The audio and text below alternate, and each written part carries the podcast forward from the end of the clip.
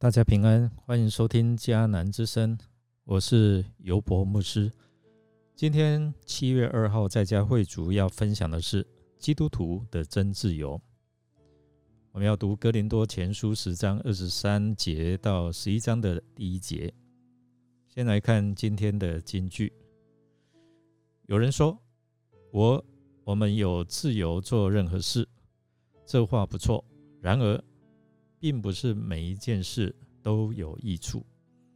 我们有自由做任何事，然而，并不是每一件事都会帮助人。十章的二十三节，这段经文的摘要：信仰如何实际应用在生活当中？要为别人的益处而努力。其实万物都是上帝所造。在不幸之人的宴席当中，也可以坦然来吃喝。那如果为了别人良心，我们宁可不吃，或吃或喝，其实为了要荣耀神和造就人，基督就成为我们最重要的一个榜样。所以说，民以食为天，人为每一天要吃什么、穿什么而费心。特别在疫情的期间，大家都期啊期待在家里，有时候自己煮腻的就叫 Uber Eats 来外送，可以选择不同的商店美食。在上一段的经文提到，信徒避免公开的宴席，因为大家都是掺杂异教的仪式。若参加那宴席，就表明你承认异教的信仰。在第六章里面，保罗是注重信徒在犯罪的事上不能滥用自由。虽然我们有自由，但是要有规范，不能受到引诱而犯罪。所以他再次强调，凡事都可行，但不都有益处。保罗他用具体的例子。来教导信徒对吃祭拜偶像的祭物该有的态度。当时拜偶像的人，所有的牲畜在宰杀之前，都必须先献给神明。所以在市场贩售的肉品，多半是祭拜过偶像的。所以保罗教导的原则是，所有的食物都是属于上帝所造之物。所以市面上贩售的都可以吃，不要受良心的控告。不管有没有拜过偶像都可以吃，因为偶像对那些食物并不能起任何的作用。偶像不能改变上帝所造之物的状况。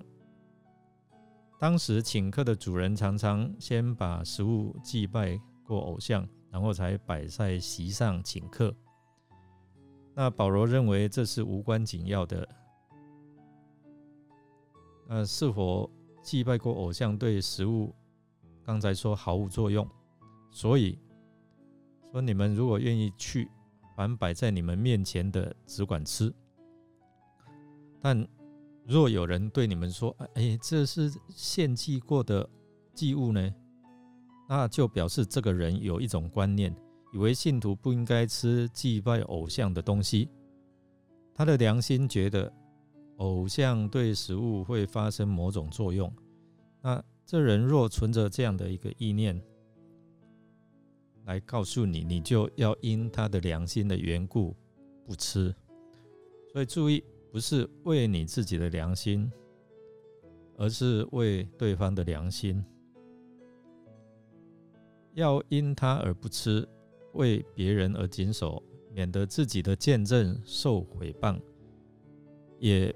给人说闲话的把柄，其实吃喝是日常生活当中的事情哦。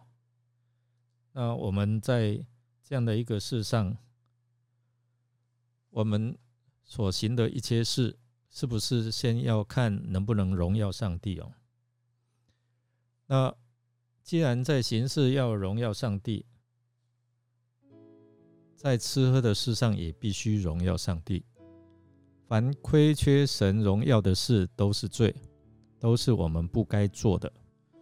所以在这边来做一个总结，这里提到三种状况：庙中的宴席有祭祀鬼神的成分，所以不宜参加；一般市场买的肉可以随意吃；一般家庭中的宴席，如果没有人特别声明与偶像有关，就可以吃；如果有人声明食物与拜偶像是有关联的，那就应该为在场的人内心的余力而不吃。我们来思想，如果有人请你吃拜拜，应该如何行呢？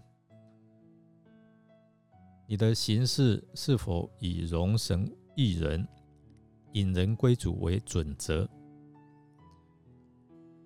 让我们一同来祷告：主耶稣，你是创造天地万物的主。所有的食物、万物都是你所赏赐。